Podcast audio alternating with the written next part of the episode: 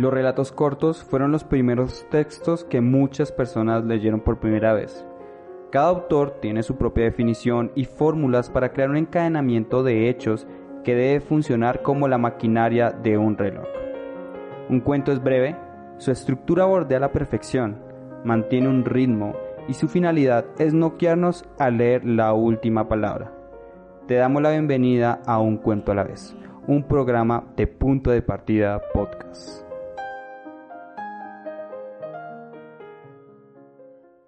Hola, ¿cómo están todos? Mi nombre es Cristian Jiménez y les doy la bienvenida a un nuevo episodio de Un Cuento a la vez. Recuerden que este hace parte de Punto de Partida Podcast. Hoy les traigo el relato o cuento Un día perfecto para el pez plata del escritor estadounidense J.D. Salinger. El texto fue publicado inicialmente en 1948 en la revista The New York. Posteriormente salió en una recopilación de cuentos que actualmente digamos, podemos eh, adquirir en distintas librerías o otro tipo de plataformas.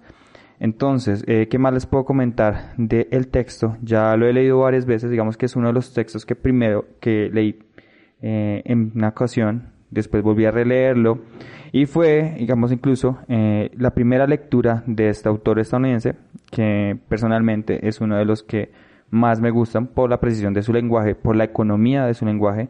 Entonces, pues bueno, Espero disfruten de esta lectura.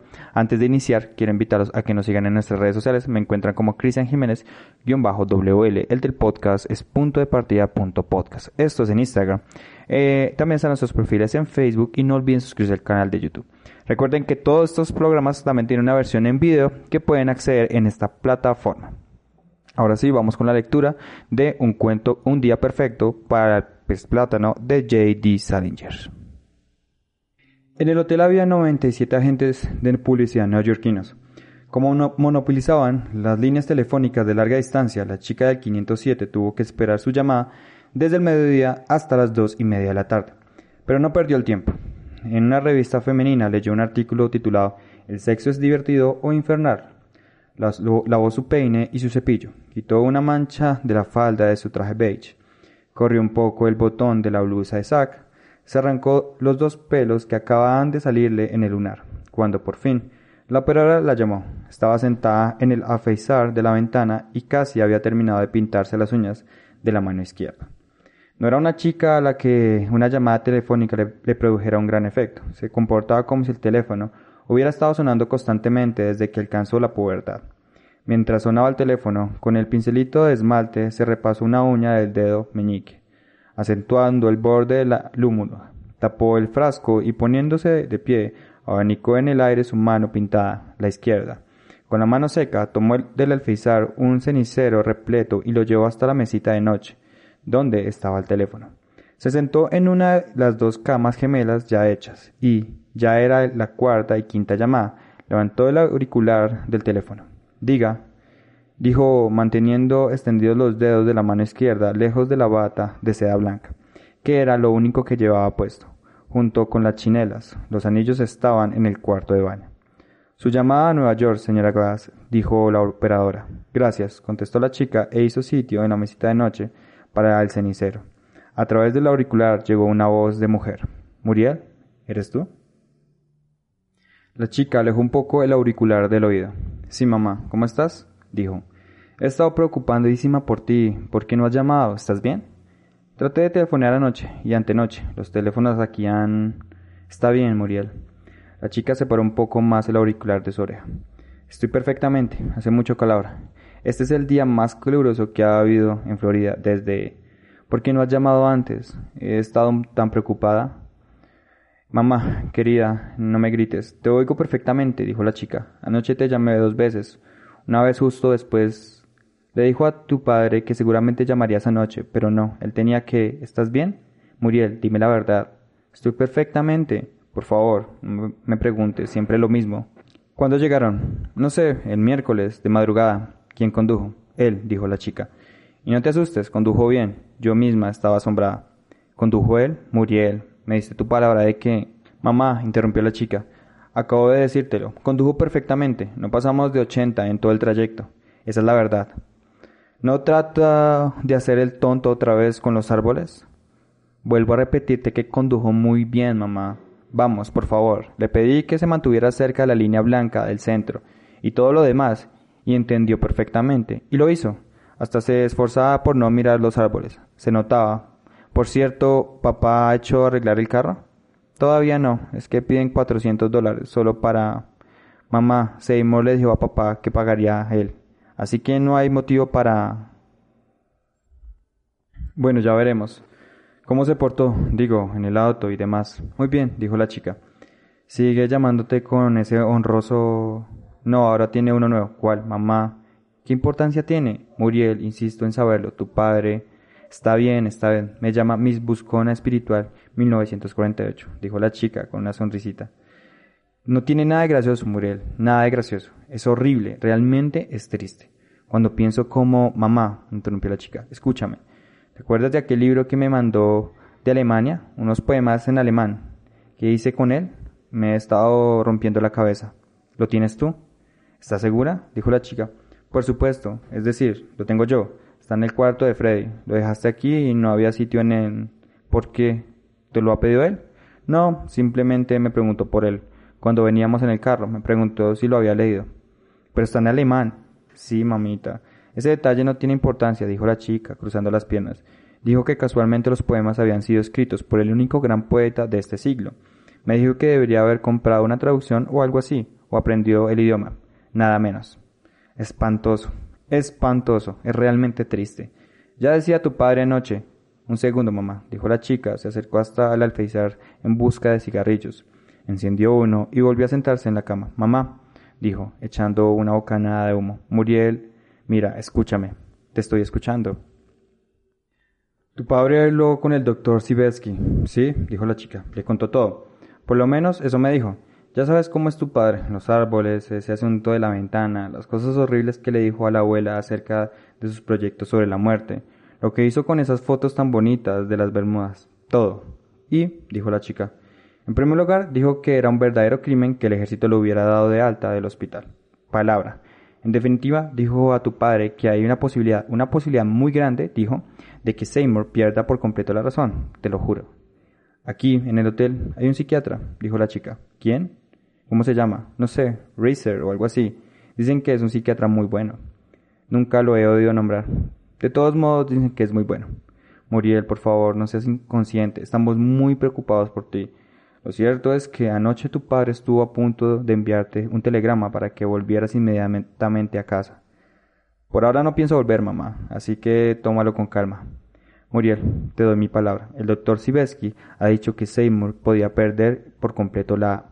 Mamá, acabo de llegar. Hace dos años que no me tomo vacaciones y no pienso meter todo en la maleta y volver a casa porque sí, dijo la chica. Por otra parte, por ahora no podría viajar. Estoy tan quemada por el sol que ni puedo mover. ¿Te has quemado mucho? ¿No has usado ese bloqueador que te puse en la maleta? Está... Lo usé, pero me quemé lo mismo. Qué horror. ¿De en dónde te has quemado? Me he quemado toda, mami. Toda. Qué horror. Me voy a dormir. Dime, ¿has hablado con el psiquiatra? Bueno, sí, más o menos, dijo la chica. ¿Qué dijo? ¿Dónde estaba Seymour cuando le hablaste? En la sala Océano, tocando el piano. Ha tocado el piano las dos noches que hemos pasado aquí. Bueno, ¿qué dijo? No, no mucho. Él fue el primero en hablar. Yo estaba sentada anoche a su lado jugando al bingo y me preguntó si el que tocaba el piano en la otra sala era mi marido. Le dije que sí y me preguntó si Seymour había estado enfermo o algo por el estilo. Entonces yo le dije, ¿por qué te hizo esa pregunta? No sé, mamá, tal vez porque lo vio tan pálido o yo qué sé, dijo la chica. La cuestión es que después de jugar al bingo, él y su mujer me invitaron a tomar una copa y yo acepté. La mujer es espantosa, ¿Te acuerdas de aquel vestido de anoche tan horrible que vimos en el escaparate de Bonwit? Aquel vestido que tú dijiste que para llevarlo había que tener un pequeño, pequeñísimo, el verde, lo llevaba puesto. Con unas cadenas. Se pasó el rato preguntándome si Seymour era pariente de ese Susan Glass, que tiene una tienda en la avenida Madison. La mercería. Pero ¿qué dijo él, el médico? Ah, sí. Bueno, en realidad no dijo mucho. ¿Sabes? Estábamos en el bar. Había mucho barullo. Sí, pero ¿le, ¿le dijiste lo que trató de hacer con el sillón de la abuela? No, mamá, no entré en detalles, dijo la chica. Seguramente podré hablar con él de nuevo. Se pasa todo el día en el bar. ¿No dijo si había alguna posibilidad de que pudiera ponerse, ya sabes, raro o algo así? ¿De que pudiera hacerte algo? En realidad no, dijo la chica. Necesito conocer más detalles, mamá. Tiene que saber todo sobre la infancia de uno. Todas esas cosas. Ya te digo, había tanto ruido que apenas podíamos hablar. En fin, ¿y tu abrigo azul? Bien, le subí un poco las sombreras. ¿Cómo es la ropa de este año? Terrible, pero preciosa, con lentejuelas por todos lados. ¿Y tu habitación? Está bien, pero nada más que eso. No pudimos conseguir la habitación que nos daban antes de la guerra, dijo la chica. Este año la gente es espantosa. Tendrías que ver a los que se sientan al lado nuestro en el comedor. Parece que hubieran venido en un camión. Bueno, en todas partes es igual. ¿Y tu vestido de baile? Demasiado largo. Te dije que era demasiado largo. Muriel, te lo voy a preguntar una vez más. ¿En serio va todo bien? Sí, mamá, dijo la chica, por enésima vez. ¿Y no quieres volver a casa? No, mamá. Tu padre dijo anoche que estaría encantado de pagarte el viaje si quisieras irte sola a algún lado, o pensarlo bien. Podrías hacer un hermoso crucero. Los dos pensamos. No, gracias, dijo la chica y descruzó las piernas. Mamá, esta llamada va a costar una Ford. Cuando pienso cómo estuviste esperando a ese muchacho durante toda la guerra, quiero decir, cuando uno piensa en esas esposas alocadas que... Mamá, dijo la chica, colguemos, Seymour puede llegar en cualquier momento. ¿Dónde está? ¿En la playa? ¿En la playa? ¿Solo? ¿Se porta bien en la playa? Mamá, dijo la chica, Hablas de él como si fuera un loco furioso. No he dicho nada de eso, Muriel. Bueno, esa es la impresión que me das. Mira, todo lo que hace es estar tendido en la arena. Ni siquiera se quita la bata. ¿Que no se quita la bata? ¿Por qué no? No lo sé, tal vez porque tiene la piel tan blanca. Dios mío, necesita tomar el sol. ¿Por qué no lo obligas? Lo conoces muy bien, dijo la chica, y volvió a cruzar las piernas. Dice que no quiere tener un montón de imbéciles alrededor mirándole el tatuaje si no tiene ningún tatuaje? ¿O acaso se hizo tatuar cuando estaba en la guerra? No, mamá, no quería, dijo la chica y se puso de pie. Escúchame, a lo mejor te llamo otra vez mañana. Muriel, hazme caso. Mam sí, mamá, dijo la chica, cargando su peso sobre la pierna derecha. Ya me llame en cuanto haga o diga o algo raro, ¿ya me entiendes? ¿Me oyes? Mamá, no tengo miedo a Seymour. Muriel, quiero que me lo prometas. Bueno, te lo prometo. Adiós, mamá, dijo la chica. Besos a papá. Y colgó. Ver más vidrio, dijo Civil Carpenter, que estaba alojada en el hotel con su madre. ¿Has visto más vidrio? Cariño, por favor, no sigas repitiendo eso. Vas a volver loca, mamita. Estate quieta, por favor. La señora Carpenter untaba la espalda de Civil con bronceador, repartiéndole sobre sus omoplatos, delicados como alas. Civil estaba precariamente sentada sobre una enorme y tensa pelota de playa, mirando el océano. Llevaba un traje de baño de color amarillo canario de dos piezas, una de las cuales en realidad no necesitaría hasta dentro de nueve o diez años. No era más que una simple pañuelo de seda. Uno podía darse cuenta cuando se acercaba a mirarlo, dijo la mujer sentada en la hamaca contigua a la de la señora Carpenter. Ojalá supiera cómo lo anudó. Era una preciosidad. Por lo que dice, debía de ser precioso, asintió la señora Carpenter. Estate quieta, Sibyl, cariño. ¿Viste más vidrio? dijo Sibyl. La señora Carpenter suspiró. Muy bien, dijo. Tapó el frasco de bronceador. Ahora vete a jugar, cariño. Mamadita, va a ir a hotel a tomar un martini con la señora Ubel. Te traeré la aceituna. Cuando estuvo libre, Sibyl echó a correr inmediatamente por el borde firme de la playa hacia el pabellón de los pescadores. Se detuvo únicamente para hundir un pie en un castillo de arena inundado y derruido, y enseguida dejó atrás la zona reservada a los clientes del hotel. Caminó cerca de medio kilómetro y de pronto echó a correr oblicuamente, alejándose del agua hacia la arena blanda. Se detuvo al llegar junto a un hombre joven que estaba echado de espaldas. ¿Vas a ir al agua? ¿Ver más billo? dijo. El joven se sobresaltó, llevándose instintivamente la mano derecha a las solapas de la bata. Se volvió boca abajo, dejando caer la toalla enrollada como una salchicha que tenía sobre los ojos, y miró de reojo a Sibyl. Ah, hola Sibyl, ¿Vas a ir al agua? Te esperaba, dijo el joven. ¿Qué hay de nuevo? ¿Qué? dijo Sibyl. ¿Qué hay de nuevo? ¿Qué programa tenemos? Mi papá llega mañana en un avión, dijo Sibyl, tirándole arena con el pie. No me tires arena en la cara, niña, dijo el joven, cogiendo con una mano el tobillo de Sibyl. Bueno, ya era la hora de que tu papi llegara. Lo he estado esperando horas. Horas. ¿Dónde está la señora? dijo Sibyl. ¿La señora? El joven hizo un movimiento, sacudiéndose la arena del pelo ralo. Es difícil saberlo, Civil. Puede estar en miles de lugares, en una peluquería, tiñéndose el pelo de color visión, bisón, o en su habitación, haciendo muñecos para los niños pobres. Se puso boca abajo, cerró los dos puños, apoyó uno encima del otro y acomodó el mentón sobre el de arriba. Pregúntame algo más, Civil, dijo. Llevas un bañador muy bonito. Si hay algo que me gusta es un bañador azul. Civil lo miró asombrada y después contempló su prominente barriga. Es amarillo, dijo, es amarillo. ¿En serio? Acércate un poco más. Civil dio un paso adelante. Tienes toda la razón del mundo. Qué tonto soy. ¿Vas a ir al agua? dijo Civil. Lo estoy considerando seriamente, Civil. Lo estoy pensando muy en serio. Civil hundió los dedos en el flotador de goma que el joven usaba a veces como almohadón. Necesita aire, dijo. Es verdad, necesita más aire del que estoy dispuesto a admitir. Retiró los puños y dejó que el mentón descansara en la arena. Civil, dijo, estás muy guapa, da gusto verte. Cuéntame algo de ti. Estiró los brazos hacia adelante y tomó de sus manos los dos tobillos de Civil. Yo soy Capricornio. ¿Cuál es tu signo? Sharon Liscut dijo que la dejaste sentarse a tu lado en el taburete del piano, dijo Civil. Sharon Lipscott dijo eso. Civil asintió enérgicamente, le soltó los tobillos, encogió los brazos y apoyó las mejillas en el antebrazo derecho. Bueno, dijo, tú sabes cómo son estas cosas, Civil. Yo estaba sentado ahí tocando y tú te habías perdido de vista totalmente. Y vino Sharon Lipscott y se sentó junto a mi lado. No podía echarla de un empujón, ¿no es cierto? Sí que podías. Ah, no, no era posible, pero ¿sabes lo que hice? Que me imaginé que eras tú. Sil se agachó y empezó a cavar en la arena. Vayamos al agua, dijo. Bueno, replicó el joven, creo que puedo hacerlo. La próxima vez, échala de un empujón, dijo Sibyl. ¿Qué echa quién? A Sharon Lipsit. ¿A Sharon Lipsit? dijo él. Siempre ese nombre, mezclas de recuerdos y deseos. De repente se puso de pie y miró el mar.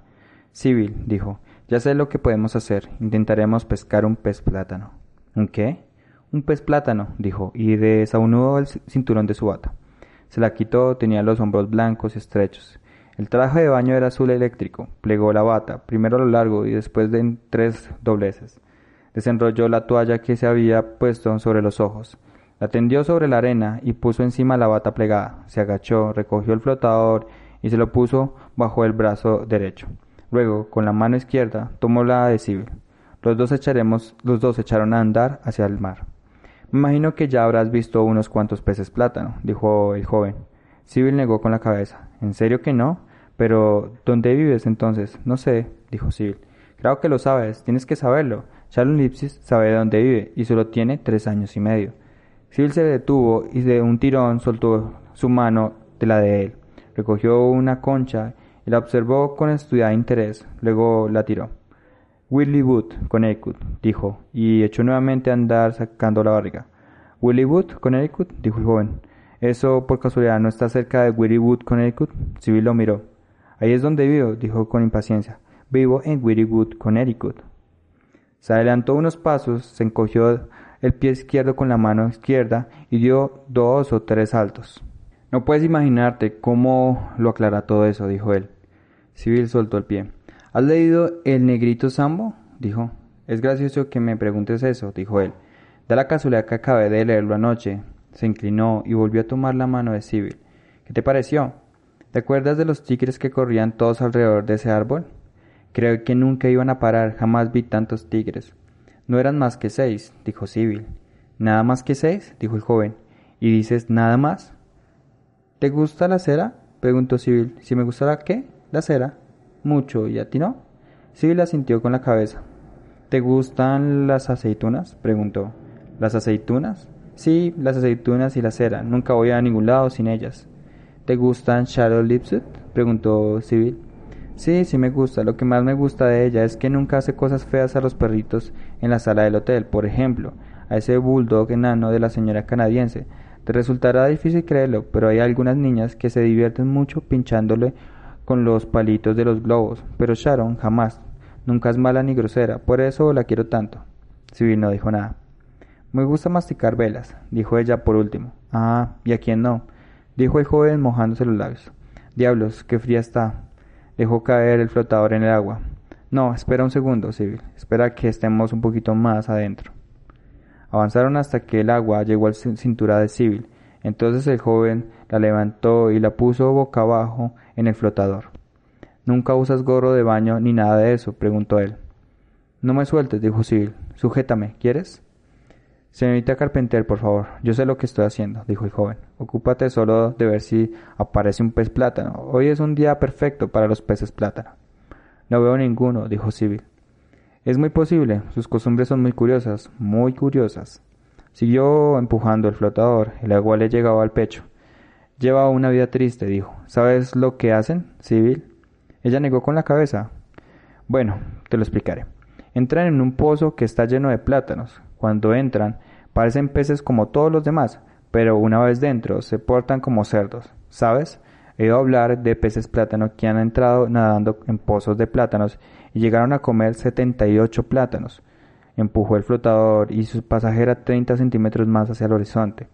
Claro, después de eso engordan tanto que ya no pueden salir. No pasan por la puerta. No vayamos tan lejos, dijo Civil. ¿Y qué pasa después de con ellos? ¿Qué pasa con quiénes? Con los peces plátano. Bueno, ¿te refieres a después de comer tantos plátanos que no pueden salir del pozo? Sí, dijo Civil. Mira, lamento decírtelo, Civil, se mueren. ¿Por qué? preguntó Civil.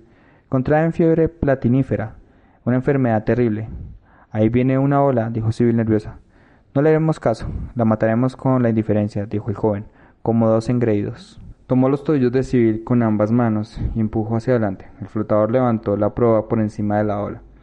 El agua empapó los caballos rubios de Civil, pero sus gritos eran de puro placer. Cuando el flotador estuvo nuevamente inmóvil, se apartó de los ojos un menchón de pelo pegado, húmedo, y comentó Acabo de ver uno. ¿Un qué, amor mío? Un pez plátano. No, por Dios, dijo el joven. ¿Tenía algún plátano en la boca? Sí, dijo Civil. Seis. De pronto el joven tomó uno de los mojados pies de Civil que colgaban por el borde del flotador y le besó la planta. Eh, dijo la propietaria del pie, volviéndose. ¿Cómo eh? Ahora volvamos. Ya te has divertido bastante. No. Lo siento, dijo, y empujó el flotador hacia la playa hasta que Civil descendió. El resto del camino lo llevó bajo el brazo. Adiós, dijo Civil, y salió corriendo hacia el hotel. El joven se puso la bata, cruzó bien las solapas y metió la toalla en el bolsillo. Recogió el flotador mojado y resbaladizo y se lo acomodó bajo el brazo. Caminó solo, trabajosamente, por la arena caliente, blanda, hasta el hotel. En el primer nivel de la planta bajo del hotel, que los bañistas debían usar según instrucciones de la gerencia, entró con él en el ascensor una mujer con la nariz cubierta de pomada. Veo que me está mirando los pies, dijo él, cuando el ascensor se puso en marcha. ¿Cómo dice? dijo la mujer. Dije que veo que me está mirando los pies.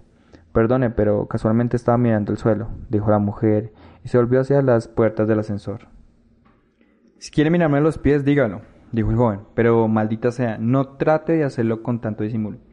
Déjeme salir, por favor, dijo rápidamente la mujer al ascensorista. Cuando se abrieron las puertas, la mujer salió sin mirar hacia atrás. Tengo los pies completamente normales y no veo por qué demonios tiene que mirármelos, dijo el joven. Quinto pinzo, por favor. Sacó la llave de la habitación del bolsillo de su bata. Bajó en el quinto piso, caminó por el pasillo y abrió la puerta del 507. La habitación olía a maletas nuevas de piel de ternera y a quita esmaltes de uñas.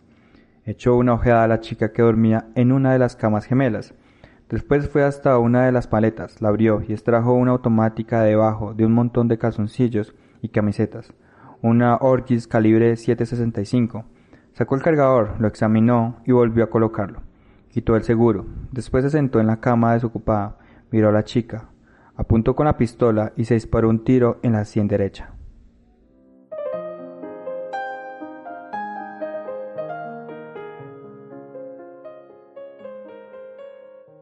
¿Qué les ha parecido la lectura de este cuento? Les recuerdo que hace parte de la, el bagaje literario o del trabajo literario del escritor estadounidense J.D. Salinger Em, este texto siempre me sorprende cada vez que lo leo, porque es muy crudo al final.